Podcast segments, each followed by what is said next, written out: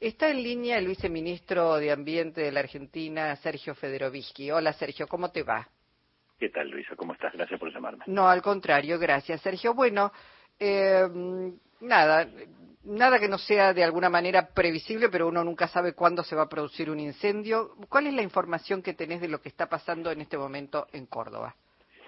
Aclaremos primero, sin que eso signifique ningún tipo de morigeración respecto de la gravedad de lo que está ocurriendo, que estamos atravesando lo que se considera la temporada de riesgo respecto de los incendios de vegetación en la zona centro del país, particularmente Córdoba, San Luis, que es la temporada seca, el invierno es la temporada seca, y además se conjugan en este caso temperaturas muy altas y vientos muy fuertes típicos del mes, del mes de agosto para esa zona, lo que hace, insisto, que el riesgo de aparición de incendios sea muy alto.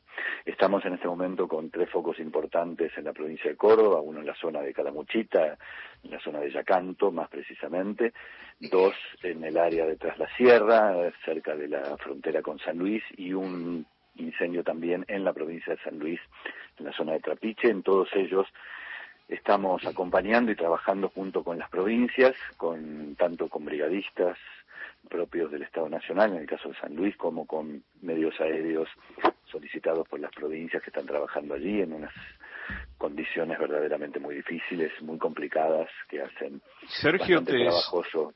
Sí. te saluda Jorge Alperín, ¿cómo te va? Jorge, ¿cómo estás? Bien. Eh, ¿Se conoce si hubo, el incendio tiene un comienzo intencional, digamos? Eh, ¿Se conocen características del, del origen? No por el momento, no por el momento, pero sin aventurar el origen en este caso particular, que insisto todavía no tenemos precisiones, sí se puede presumir que mayoritariamente en esta zona y en esta época del año cualquier situación de desidia o de dejadez puede provocar un incendio de proporciones. Normalmente se inician por accidentes, incidentes, alguien que deja un fuego mal apagado o cuestiones por el estilo. Pero insisto, en este caso particular no conocemos el origen, aunque siempre es bueno señalar que lamentablemente nueve de cada diez incendios de vegetación en la Argentina tienen origen en la actividad humana, ya sea por negligencia, como decía recién, como en otros casos, que presumimos que no es este, por directamente inicio intencional de los incendios. Mm. Sergio, eh, hay informes del Servicio Meteorológico planteando, bueno, la posibilidad de lluvias, la posibilidad de que cambien los vientos, la posibilidad de que, digamos, el clima no contribuya a, digamos, ampliar estos focos. Lamentablemente, los pronósticos de los las próximas horas en esa zona del país, en el centro del país, no son precisamente alentadores respecto de la posibilidad de que haya lluvias. Mm. Estamos atravesando una sequía muy importante, todos lo sabemos, desde hace ya unos cuantos años, y reitero, el invierno en la zona centro del país es la temporada seca. Pero vos mismo señalabas que de alguna manera cada año para esta época es previsible que, puedan ocurrir estos incendios. Quiero decir, en ese sentido, con la experiencia acumulada, vos notas que se ha, que había una organización bien, bien este, armada para, para hacer frente a eventos como este. Aclaremos, y esto no significa una excusa, sino un dato de la realidad en todo el mundo, que las características de los incendios de vegetación año tras año van agravándose producto del cambio climático, la aparición de olas de calor en temporadas en las cuales normalmente no se producen, el estrés hídrico que acumula la vegetación año tras año por estas altas temperaturas y la falta de lluvias. Pese a todo eso, eh, y pese a que claramente en este momento tenemos incendios desatados tanto en Córdoba como en San Luis, ambas provincias tienen muy buenos equipos propios de prevención de los incendios, a los cuales además el Estado Nacional, a través del Plan Nacional de Manejo del Fuego, el Ministerio de Ambiente ha colaborado en sesión de maquinaria, equipamiento para los brigadistas y, por supuesto, la participación directa del Estado Nacional cuando las provincias lo solicitan, que ha sido el caso en las últimas horas de tanto de San Luis como de Córdoba. Ahora, nunca la prevención es suficiente, aclaro, nunca es suficiente la prevención y la prevención absoluta debiera ser la prohibición directa de cualquier utilización del fuego bajo cualquier circunstancia en épocas de alto riesgo como son estas. Ahora vos mencionás el cambio climático y Milei dice que es un concepto marxista. Es un invento. Es un invento, sí, un concepto marxista.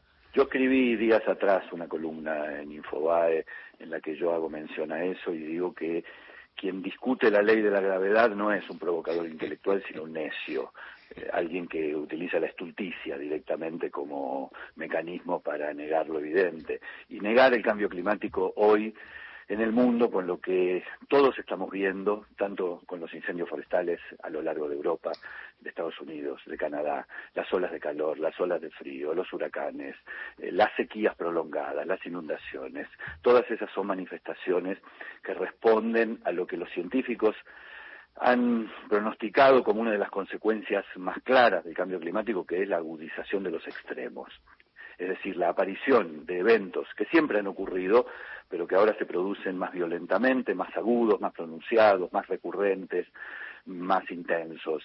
Y esto es un dato cierto. Discutir eso es como discutir la ley de la gravedad. Mm, sí.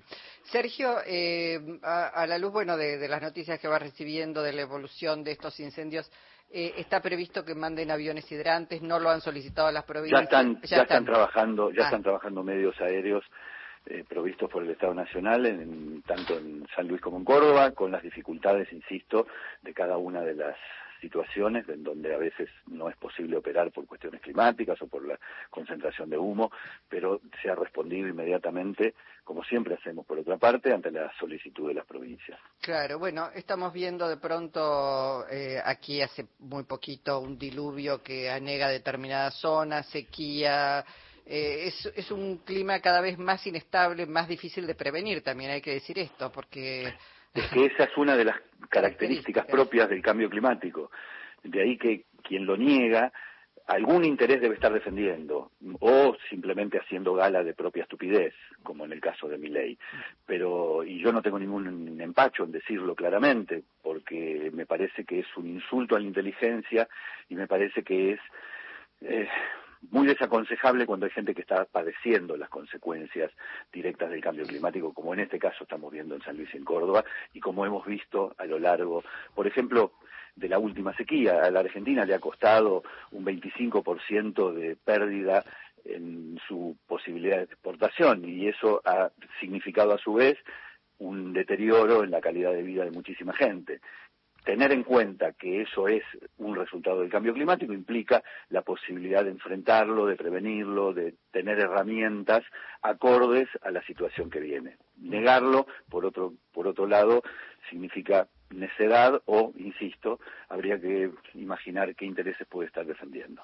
Bueno, ojalá se morigeren rápidamente y se puedan extinguir estos incendios, eh, que el viento amaine también un poco y que en todo caso llueva para ayudar a la tarea humana. Muchísimas gracias, Sergio. ¿eh? Al contrario, gracias a ustedes. Hasta pronto. Sergio Federovisky es el actual viceministro de Ambiente de la